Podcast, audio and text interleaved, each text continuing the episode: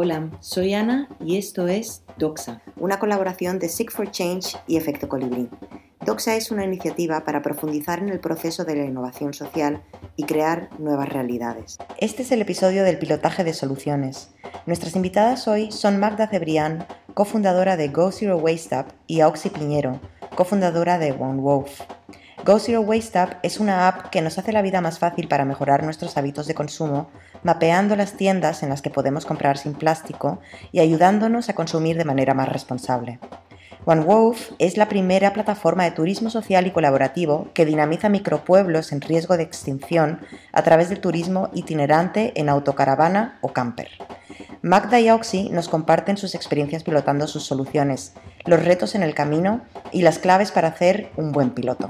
Magda y Oxy, es un placer estar aquí con vosotras eh, y que nos comportáis eh, vuestra experiencia pilotando vuestros proyectos. ¿Cómo fue? ¿Cómo fue vuestro pilotaje? En el caso de Van Gogh hicimos dos pilotos. O sea, uno en la fase de ideación, en la que hicimos varias encuestas a la comunidad y un viaje eh, que, llevamos a cabo alrededor de 111 micropueblos para ver si nuestra idea tenía cierto sentido y cabida como la teníamos concebida. Eh, en esta fase creo que adquiere mucha importancia contar la idea a todas las personas del entorno, ¿no? de, de, tu piloto, de lo que quieres llevar a cabo, de cómo puede afectarle tu proyecto. La otra parte del piloto eh, fue durante la fase de creación y desarrollo de, la web. Hicimos una jornada de co-creación eh, con la comunidad en la que pusimos a prueba eh, con 20 familias viajeras todo lo que era el prototipo web que teníamos pensado y, la solución para, bueno, pues para de alguna forma crear experiencias en el mundo rural y, llevar a cabo ese objetivo de lucha contra la despoblación y dar, de alguna forma también puntos de pernocta seguros y atractivos fuera del recorrido turístico habitual. Entonces, en, esta fase del piloto lo que, eh, lo que hicimos es poner a prueba todo el contenido, la estructura y la experiencia de usuario de la web eh, los roles de la comunidad, por supuesto. Teníamos eh, pensado roles que se veían muy claros en los viajeros y que algunos estaban dispuestos a, de alguna forma, a, pues colaborar de una forma más activa dentro del proyecto. Y luego también quisimos poner a prueba incluso en el piloto la, forma jurídica como cooperativa que somos.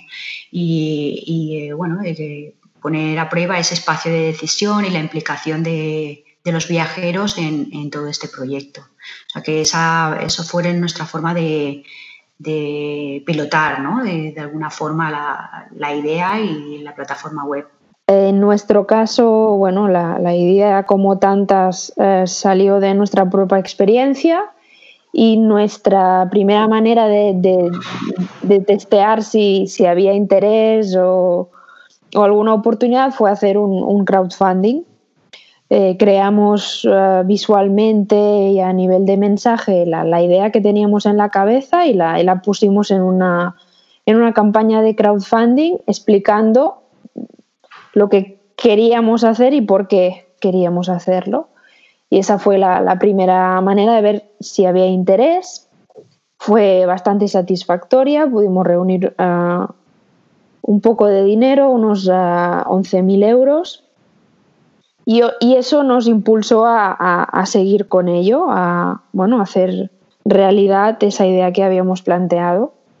Y para la, segunda manera de, hacer este piloto fue eh, crear una primera versión de la app, que esto fue posible cinco meses después del crowdfunding y con, con un equipo de personas 100% voluntarias que creían en el proyecto porque el dinero que reunimos del crowdfunding no era ni, por asomo suficiente para pagar un profesional que desarrollara la, aplicación. Y esta primera versión de la app, pues era a nivel de desarrollo era una fachada, pero ya sirvió para, para, bueno, para lanzarla y que la gente opinara y tal. Sí con, que con la experiencia aprendimos que quizás no había un paso intermedio al de lanzar ya la aplicación y era pues crear em, crearla en versión, eh, digamos, solo diseño o usabilidad. Fuera que se pudiera testear a nivel de usuario sin empezar a, a, echar tiempo y recursos en, en, picar código, ¿no? Seguramente si hubiéramos, si fuéramos atrás ahora lo haríamos de otra manera, pero bueno, seguimos lo que para nosotros era los pasos lógicos en ese momento eh, con la experiencia y los recursos que teníamos. Sí, o sea que en, realidad estamos hablando de que hicisteis varios pilotos en, ambos casos, ¿no? Em, ¿Y, qué, tipo de objetivos os marcasteis en cada fase de los, de los pilotos? O sea, ¿eran objetivos claros o era más bien como vamos a ver qué pasa? Eh, y luego de ahí, ¿cómo empezasteis a sacar conclusiones? Eh, ¿Cuáles eran las acciones que seguíais para llevar a cabo estos objetivos?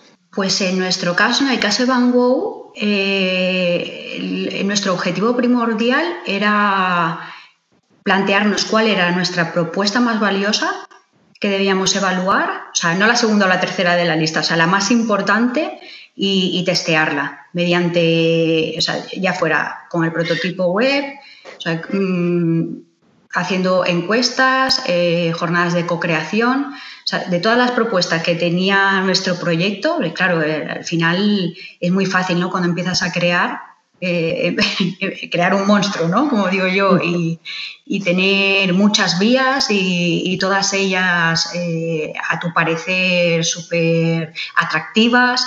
¿No? Pero claro, de la forma que construyes un proyecto y de la forma que tienes que testear escogiendo una de ellas, ¿no? Entonces, fue un bastante dilema, ¿no? ¿Cuál es nuestra propuesta más valiosa? ¿Es el punto de pernocta? ¿Son las experiencias en el mundo rural? Eh, ¿Es objetivo de lucha contra la despoblación? ¿Poner en valor los pueblos? ¿Qué, qué, sea, ¿Qué es lo que más importa a nuestra comunidad? Y, por dónde vamos a empezar. O sea, ese fue nuestro objetivo, marcarnos eh, nuestra propuesta de valor, de un inicio y a por ella, y luego ya irían viniendo el resto, ¿no? y construyendo el resto, pero poner a prueba esa propuesta era lo más importante para nosotros. Súper. ¿Y cómo lo hicisteis? Bueno, al final, con una jornada de co-creación, cogimos a 20 familias viajeras eh, las reunimos en un fin de semana intenso, dándole experiencias también, ¿no? O sea, un poco de, parte lúdica en el fin de semana, pero también de, trabajo. Eh, de trabajo duro, como decíamos, ya sabían a lo que venían, ¿no? Les pedimos el favor de que iban a tener una jornada en la que nos iban a ayudar a crear nuestra herramienta y nuestro proyecto, que se le iba a hacer eh, trabajar de forma conjunta, por grupos, ¿no? con dinámicas diferentes y venían dispuestos a, co-crear la herramienta. Entonces nosotros llevamos un planteamiento y cuando acabamos el domingo, esto empezó el viernes noche, y cuando acabamos el domingo nos, eh, nos dimos cuenta que habíamos creado algo que no tenía demasiado sentido como nos lo estaba planteando nuestra propia comunidad. Entonces tuvimos que pivotar todo, o sea, rehacer todo lo que habíamos hecho y, adecuarlo a las necesidades, eso era como básico, ¿no? Entonces nos dimos la importancia, o sea, nos dimos cuenta de la importancia de, ya no en ese momento de, crear algo, sino en cualquier fase que tú tenías que sacar algo nuevo, alguna novedad, de contar con tu propia comunidad. O sea, ¿qué, es lo que necesitas? ¿Qué te gustaría que hiciera eh, la web, el proyecto en sí? ¿Dónde, ¿Qué necesitas ¿no? para que esto tenga una cierta viabilidad y sostenibilidad ¿no? y que tú puedas consumirlo o, utilizarlo en tus viajes, en tus momentos de ocio o, no? Y, y la verdad es que hasta el momento nos ha funcionado. Súper. ¿Y Magda, en vuestro caso, pues en nuestro caso el objetivo al inicio era bueno salir y, ver que cómo sentaba la idea y sí que es, o sea me reconozco en muchas cosas de las que comenta Auxi porque si algo hemos aprendido es, es a ser cada vez más eh, orientados a feedback desde el principio, ¿no? Porque cuando lanzamos el crowdfunding, pues lo lanzamos como si fuera la carta a los Reyes Magos. ¿no? Nosotros creemos que la app ideal tendría que tener todas estas funcionalidades. Eh, y sacamos eh, la idea con la carta a los Reyes Magos. Y después, una vez eh, sacamos solo la, idea, tuvimos que decidir de todo, de todo lo que queríamos que fuera la app, eh, el producto mínimo viable, eh, ¿con qué nos quedábamos? Si teníamos que lanzar solo una de las cosas que decíamos que queríamos sacar, lo que comentaba Auxi, ¿no? ¿Qué, genera realmente más valor a, la, comunidad o a, los que creíamos que iban a ser nuestros usuarios? Y en nuestro caso, y esta es mi opinión, seguramente otros miembros del equipo fundador tendrán otra opinión, pero para mí preguntamos poco y nos dejamos llevar mucho por, nuestra intuición pensando que, nosotros éramos parte de, estos usuarios y que podíamos empatizar con ellos y que con esto era suficiente.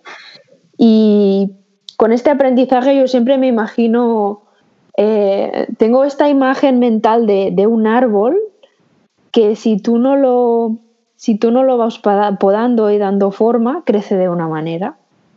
Pero si tú vas podándolo de vez en cuando y decidiendo hacia dónde irán las ramas, eh, con el tiempo la forma de ese árbol va a ser muy diferente.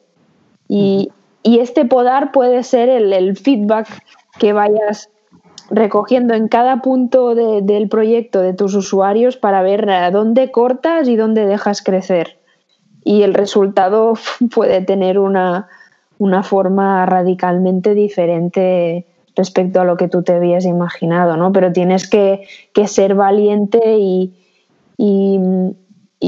dejar soltar para que eso coja la forma que, la gente a la que quieres aportar valor quiera, ¿no? Y eso yo creo que como emprendedor es un, es un aprendizaje muy, muy importante. Sí, qué bonito además. Sí, sí, que me tan chulo, ¿eh? Me ha encantado. Sí, súper, súper. si vosotros metisteis a 20 personas con los que co-construisteis, ¿no? Em, y Magda, tú has dicho que, que, no eran que no eran suficientes a los usuarios a los que involucrasteis. ¿A cuántos metisteis y cuántos crees ahora que deberían haber estado involucrados?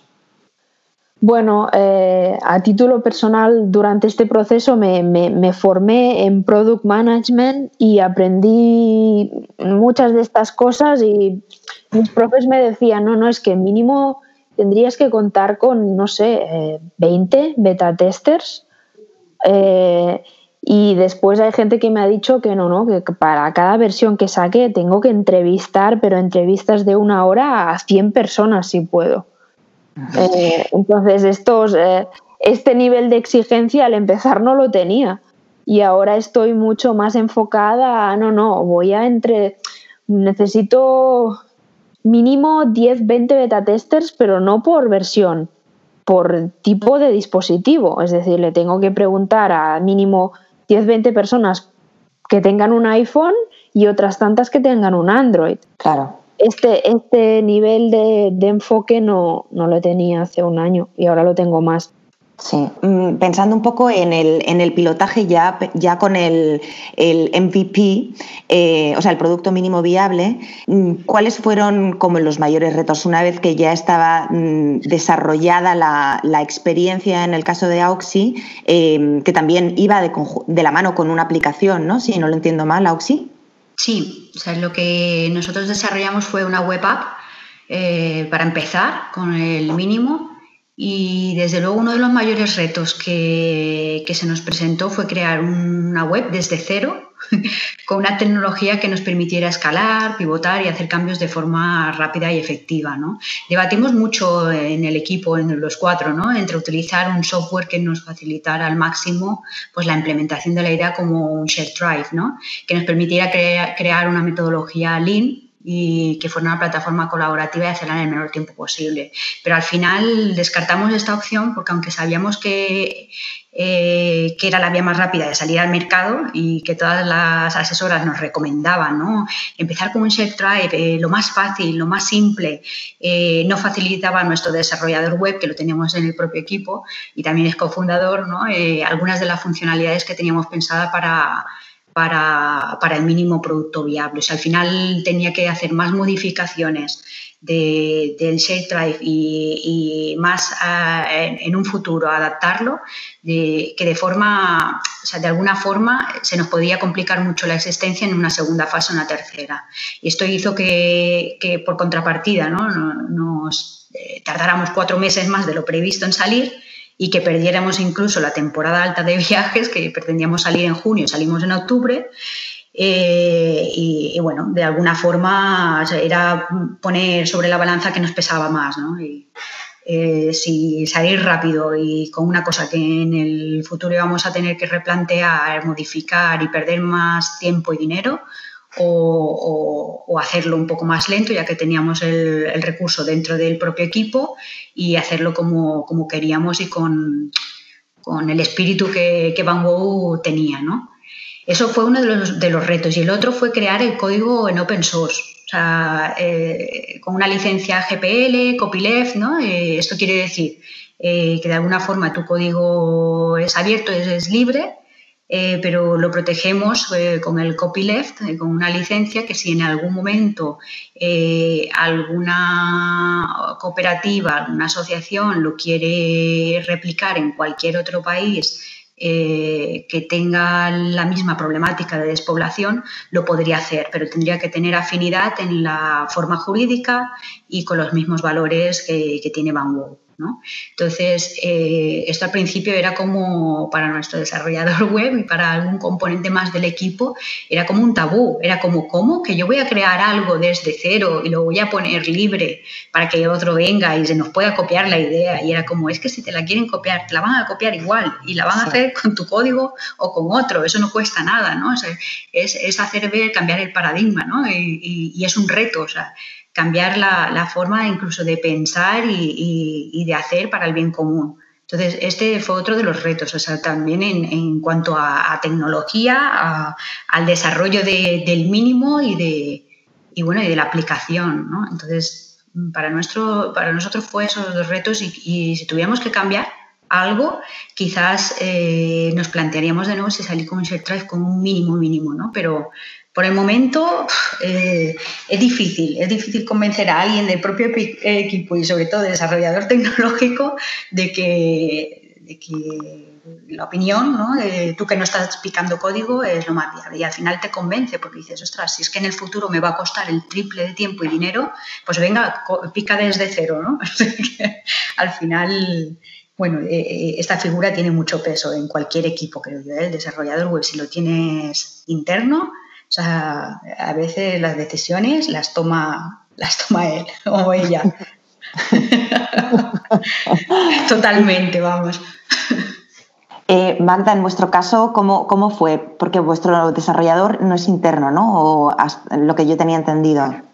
Eh, bueno, pues eh, comparto con Ausi que el tema de la tecnología y de, de del desarrollador es súper importante. En nuestro caso, claro, el primer MVP lo construimos gracias a, personas que se implicaron de forma altruista, pero llegaron hasta el MVP. Después, pues no, pudieron seguir dedicándole todo este tiempo y eh, hubo un cambio y nos fuimos a buscar eh, una empresa externa.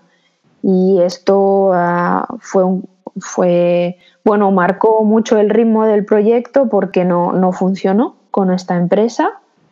Eh, no estaba implicada como lo estaban los otros, cobraban a diferencia de, los primeros y perdimos muchos meses porque no había, no había una sintonía y no, no, nos comunicamos bien.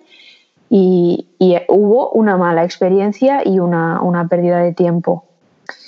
Y en una tercera fase lo que ha pasado es que hemos incorporado un socio tecnológico, es decir, nosotros Ah, hemos partido de una colaboración altruista, hemos pasado a una colaboración externa que no ha funcionado y que además eh, con el tiempo no habríamos podido pagar o nos habría limitado por el tema económico.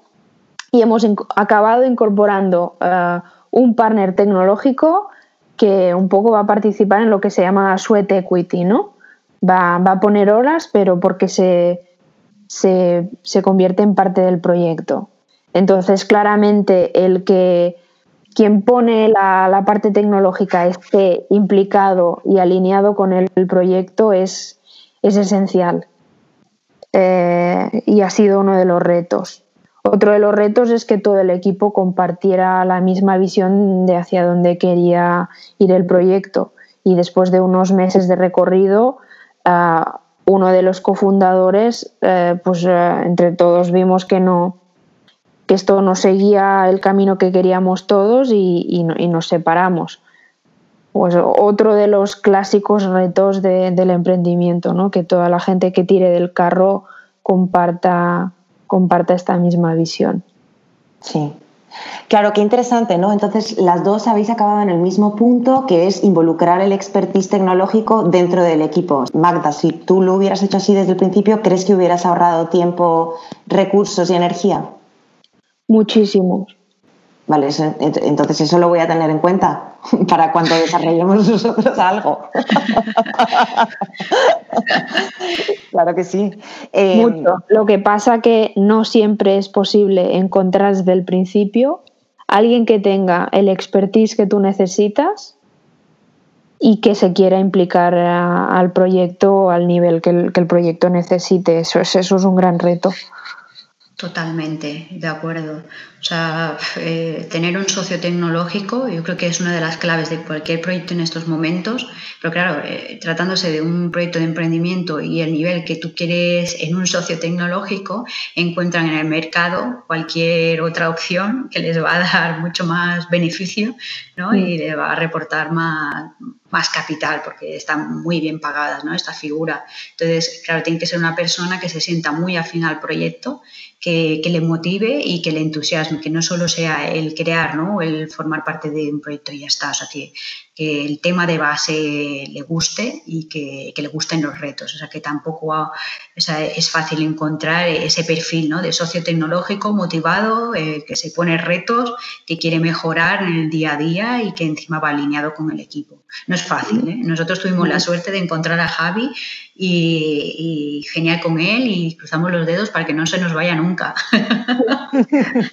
bueno, en nuestro caso me gustaría eh, señalar una pequeña diferencia entre ambos proyectos. Nosotros al final no hemos encontrado una persona, sino una empresa entera que, entra como, como partner.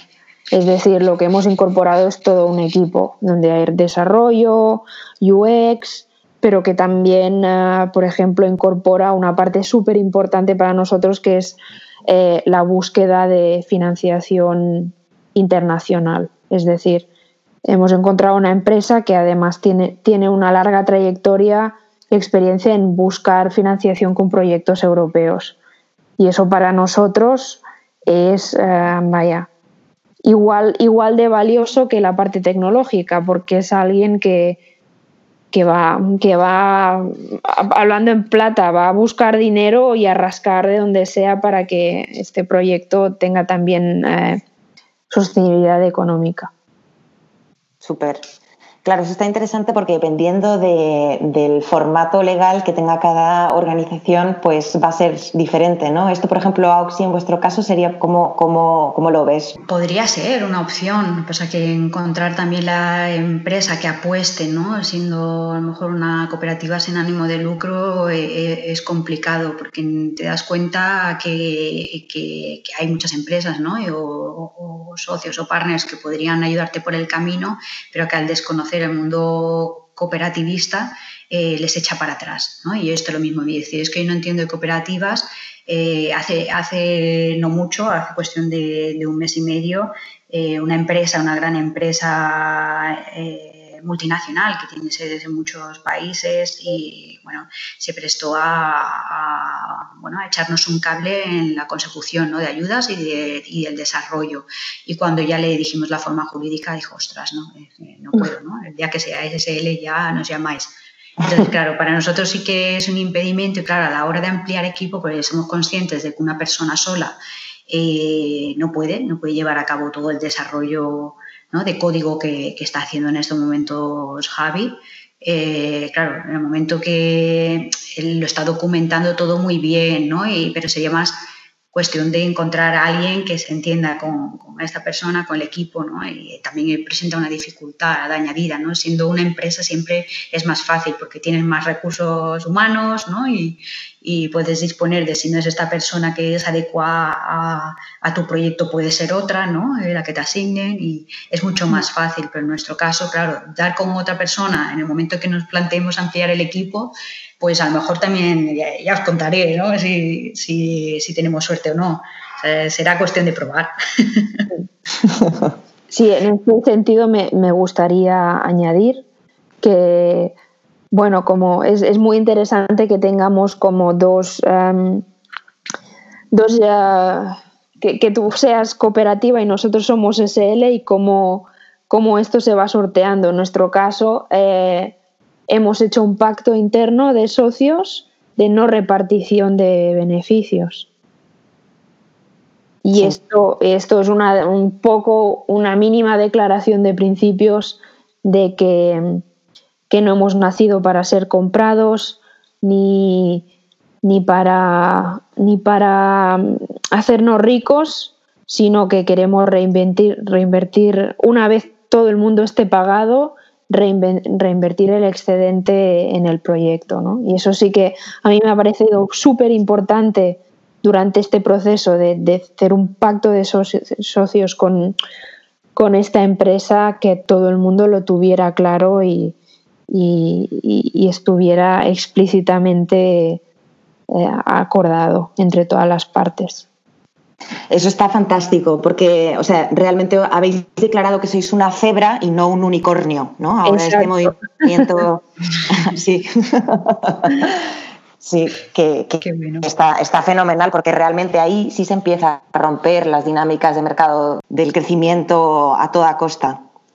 Em, y, volviendo al, al tema del piloto, Em, porque tenéis las dos, o sea, vosotras, claro, tenéis toda la parte tecnológica, pero que se va a sostener siempre en el terreno y en la, en la realidad, ¿no? Tiene como esta parte material. No, no se trata solo de un marketplace, sino que viene con experiencias em, en vida real. ¿Cómo se empezó a testear? ¿Cuáles fueron las hipótesis que empezasteis a probar y qué aprendisteis? Con el primer eh, MVP, eh, Bajo mi punto de vista hicimos poco testeo, también porque hubo muchos cambios internos de equipo, de, de, quien se encargaba de la tecnología y esto creo que, que, nos afectó durante muchos meses y nos tuvimos como que reubicar. Y mm, después de eso hay toda la parte de que nosotros tenemos esta dualidad en que nuestro cliente no es nuestro usuario y eso también es, es, muy importante. O sea, por un lado, la aplicación sirve a toda esa comunidad de personas que están intentando cambiar su modelo de consumo, pero tal y como lo tenemos enfocado a día de hoy, nuestro cliente no es el usuario, sino todos los negocios que aparecen, o sea, nuestro potencial cliente es parte de los negocios que, que aparecen en la app, ¿no? Y ah, siendo un poco crítica y mirando para atrás, creo que no, y esta es mi opinión, no la de toda la empresa, que no hemos sido muy ágiles en preguntar desde el principio a nuestro cliente potencial eh, cómo le podíamos aportar valor, ¿no? Hemos pasado mucho tiempo en crear eh, esta aplicación y que la pudieran usar personas y tal, pero creo que no hemos sido suficientemente ágiles en, en, eh, poner sobre la mesa el valor que le estamos aportando al que creemos que es nuestro cliente. Y, o sea, ¿y ahora qué estáis haciendo para, em, para empezar a, entender qué es lo que quiere el cliente? Pues ahora sí que estamos ya enviando, ah, estamos ah, sobre todo trabajando con, con, encuestas de feedback y tal para, para reunir esta, esta información. También habrá toda una parte como mucho más comercial de, hablar directamente con estos negocios eh, y tal, pero por ahora está siendo, estamos en fase de hacerlo de manera a distancia y a, través de, encuestas y formularios. Súper. Claro, entonces se podría decir que estáis ahora en fase piloto también, ¿no? De este lado. Sí, en la fase piloto de casi validación de, del que creemos que puede ser el modelo de negocio de, la aplicación.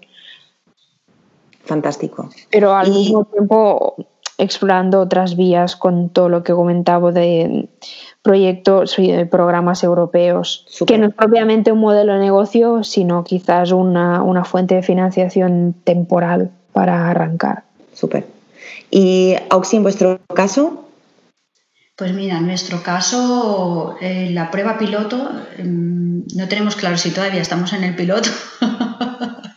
y lo digo así porque eh, no paramos de, hacer cambios del mínimo. O sea, lo que nosotros tenemos concebido a día de hoy, en la herramienta, eh, todas las funcionalidades que tienen que llevarse a cabo, está dividida en ocho fases y cada fase dura aproximadamente unos cuatro, cuatro meses. Lo tenemos así como estructurado. Y todavía vamos por la fase 1 y esta herramienta se, se arrancó en octubre del año pasado, octubre de 2019, por lo cual estamos haciendo cambios al mínimo. Claro, empezamos, voy a mezclar un poco temas mm, para, para ver la importancia a veces de, de hacer caso a los asesores expertos y de no ser obstinado en tu, en tu idealismo, ¿no? en, tu, en tu romanticismo y tus ideales. Eh, nosotros partimos de la base que todas las personas que querían utilizar nuestra plataforma web o app eh, tenían que hacerse socio de la cooperativa eh, como usuario.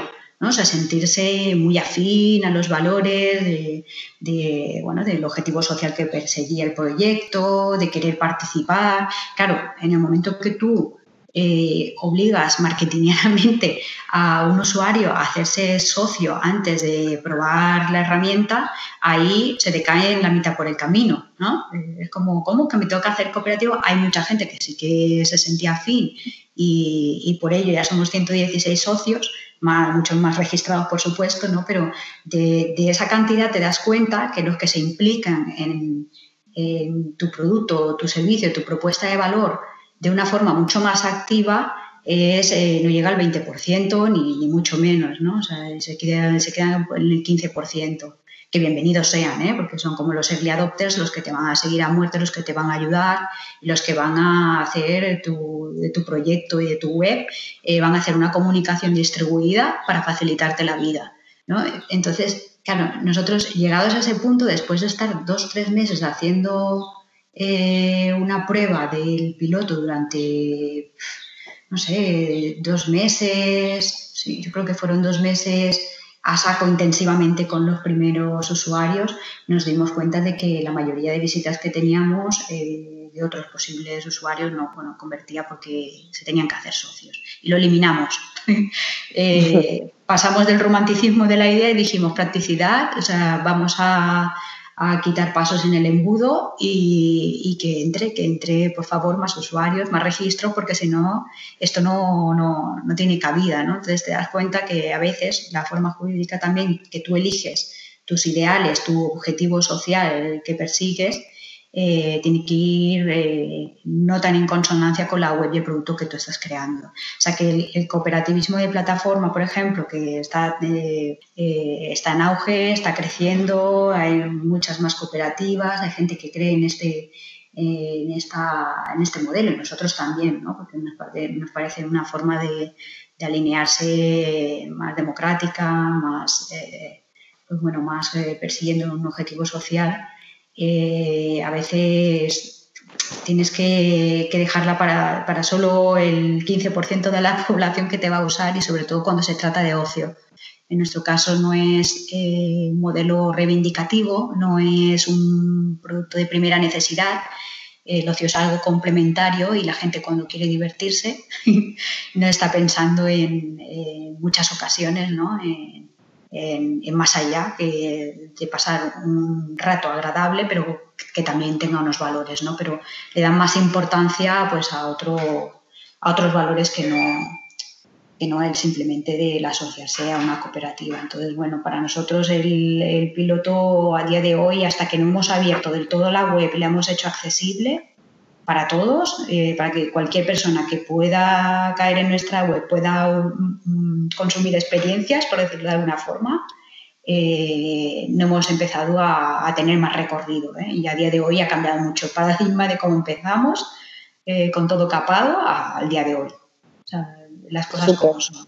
Em, y, en ese sentido, desarrollasteis la web, empezasteis a poner las experiencias a disposición de los socios y, bueno, ahora has dicho que tenías más de 100 socios eh, y estos socios ya directamente se fueron a, los pueblos, o sea, se montaban en sus caravanas, se iban a los pueblos y ya empezaron a, vivir la experiencia. Bueno, eh, había muchos que sí, que, que, bueno, fue hacerse socio y sentirse afín al proyecto y querer colaborar tanto en el momento de vivir experiencias como, como de la parte más activa de encontrarlas. Sobre los roles esos que hemos ideado en la comunidad, hay personas que las tenían muy claras y que cada vez que viajaban decían, mira, yo no he ido a vivir una experiencia esta, este fin de semana pero tengo una para ti, porque me he dado con este pueblecito en el que le he preguntado al productor local que me he encontrado por el camino que si estaría dispuesto a participar en este proyecto y te paso el contacto, llámalo porque está muy interesado, ¿no?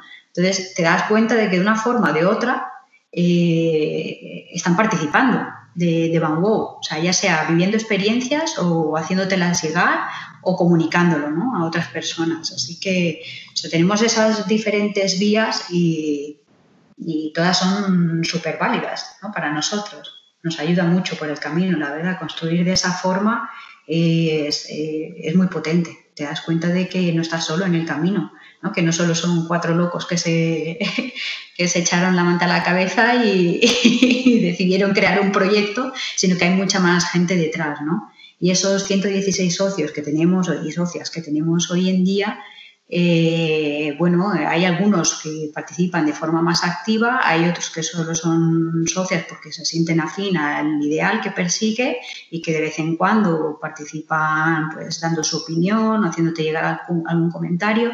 Hay de todo, hay de todas las modalidades, ¿no? Todo el mundo eh, ve la vida de la misma forma, ¿no? Y por eso tampoco actúa de la misma forma, o sea que bueno, eh, está claro, ¿no? Eh, hay, sitio para todos. Sí. Em, ¿Y utilizasteis alguna herramienta para mm, llevar a cabo los pilotos?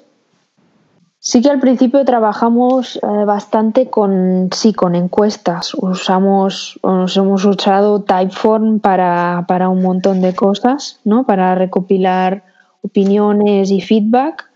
Em, Después también, más a posteriori, hemos utilizado herramientas estas de, visualización en pantalla para testear la, usabilidad del diseño y, posteriormente pues también estamos ah, accediendo a recursos externos. Por ejemplo, hemos conocido que en Barcelona eh, Barcelona Activa, que es quien la parte pública que lleva todo temas de, emprendimiento, pues tiene un UX Lab, tiene un, laboratorio público para temas de, usabilidad y experiencia de usuario que, las startups podemos utilizar. Pues a, medida que nos hemos orientado mucho más a feedback, pues mm, hemos combinado, ¿no? Em, desde recoger información a través de formulario hasta hacerlo en vivo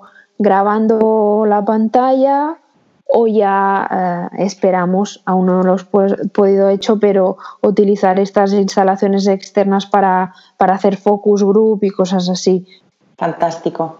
Y también finalmente utilizar redes sociales también para recoger feedback, opiniones y con todo esto recientemente pues crear algo tan sencillo como una, un QA en la web, ¿no? Eh, poco a poco hemos ido em, interiorizando que, todas las dudas y las preguntas y el feedback de tus usuarios, todo esto también se puede volcar en preguntas más frecuentes en tu web, sabiendo que en muchos casos es casi la, página más visitada de tu, de tu web y una fuente constante de feedback según cómo lo, montes. Y cuando, hablando de las redes sociales, ¿nos podrías dar un par de técnicas de cómo recopilar información? Bueno, al final, sobre todo nosotros estamos muy presentes en, Instagram y yo he visto marcas que lo hacen casi de una manera ah, mm, semanal. He visto, nosotros no lo hemos hecho, pero he visto marcas que, yo que sé, cada viernes es eh, Feedback Friday y ah. habilitan eh, la, típica cajita de pregúntame algo y más o menos dirigido, pero puerta abierta para, para este feedback constante, ¿no? O también muchas marcas ahora están haciendo los Instagram Lives o Facebook Lives o Lives en YouTube. Todas estas plataformas eh, te permiten habilitar un, chat en vivo eh, y preguntar a toda la gente que te esté viendo, incluso a posteriori si se graba y lo dejas grabado, ahí en los comentarios sigue recogiendo feedback. Entonces, yo todo esto al principio no lo veo, no lo veía como feedback y ahora veo feedback en todas partes. Porque poco a poco voy, voy cambiando esta mentalidad y valoro mucho más eh, todo lo que, lo que me, quieran aportar las personas que en ese momento o a posteriori me escuchen o quieran establecer algún tipo de, de conversación conmigo. Em, y Oxy, en vuestro caso, ¿qué, herramientas fueron clave para el pilotaje? Eh, nosotros eh, desde un principio lo que, lo que hicimos fue encuestas, lógicamente, ¿no? Encuestas, eh, jornadas de co-creación, luego hicimos focus groups más enfocados a lo que es la herramienta. También como Magda utilizamos el servicio de Barcelona Activa de Ayuntamiento de Barcelona, el WEX Lab, ya que son eh, iniciativas ¿no? públicas y que la verdad que están súper bien, eh, pues hay que utilizarlas.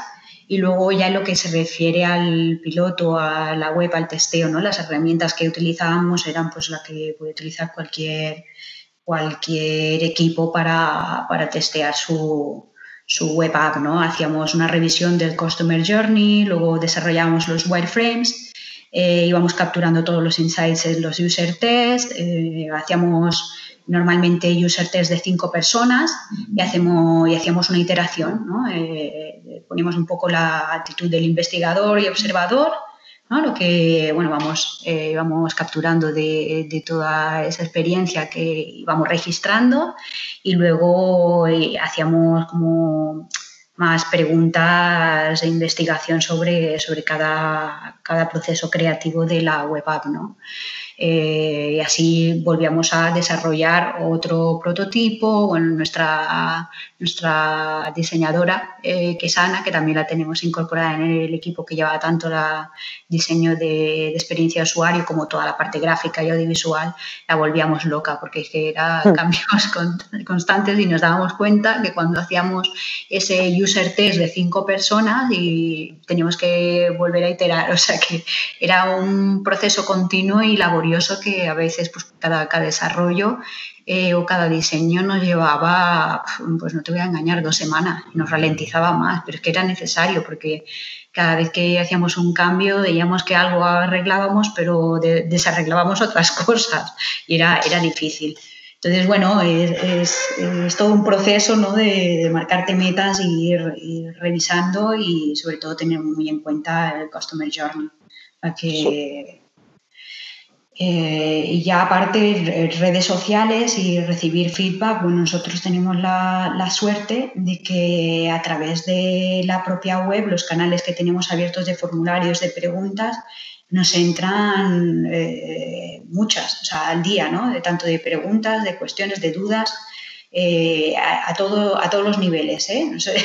es que no hay día que no nos sorprenda algo ¿no? que recibimos en el mail. O sea, que es nuestra forma más valiosa de, comunicarnos con, de forma directa ¿no? y muy personalizada. Luego por las redes sociales también tenemos la, suerte de que tenemos eh, una comunidad bastante amplia para el poco tiempo que llevamos de recorrido.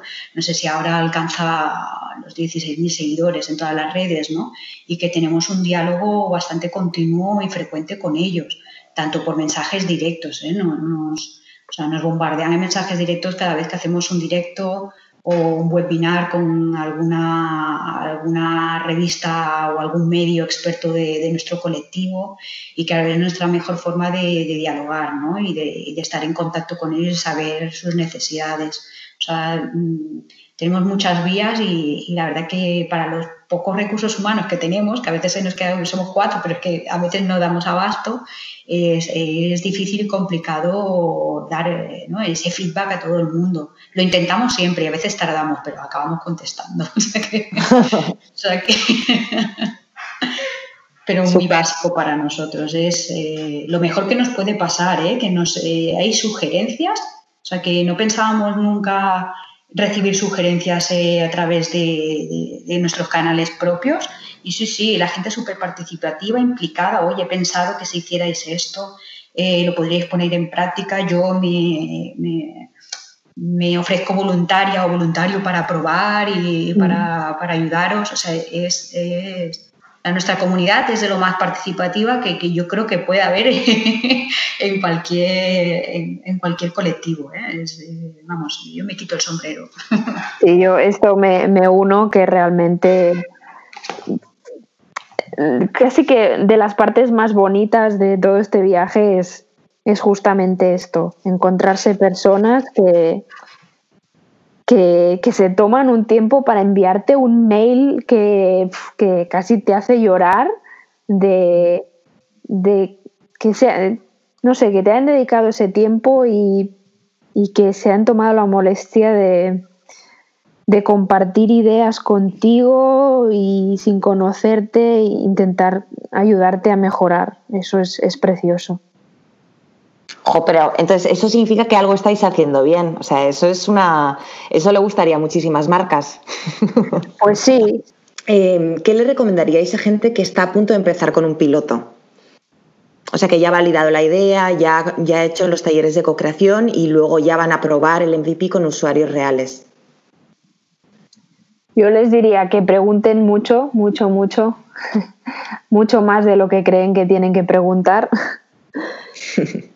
Y también eh, les diría que, no se distraigan, porque claro, siempre te, surgen cosas y lo quieres incorporar y, todo te parece válido para sumar al proyecto.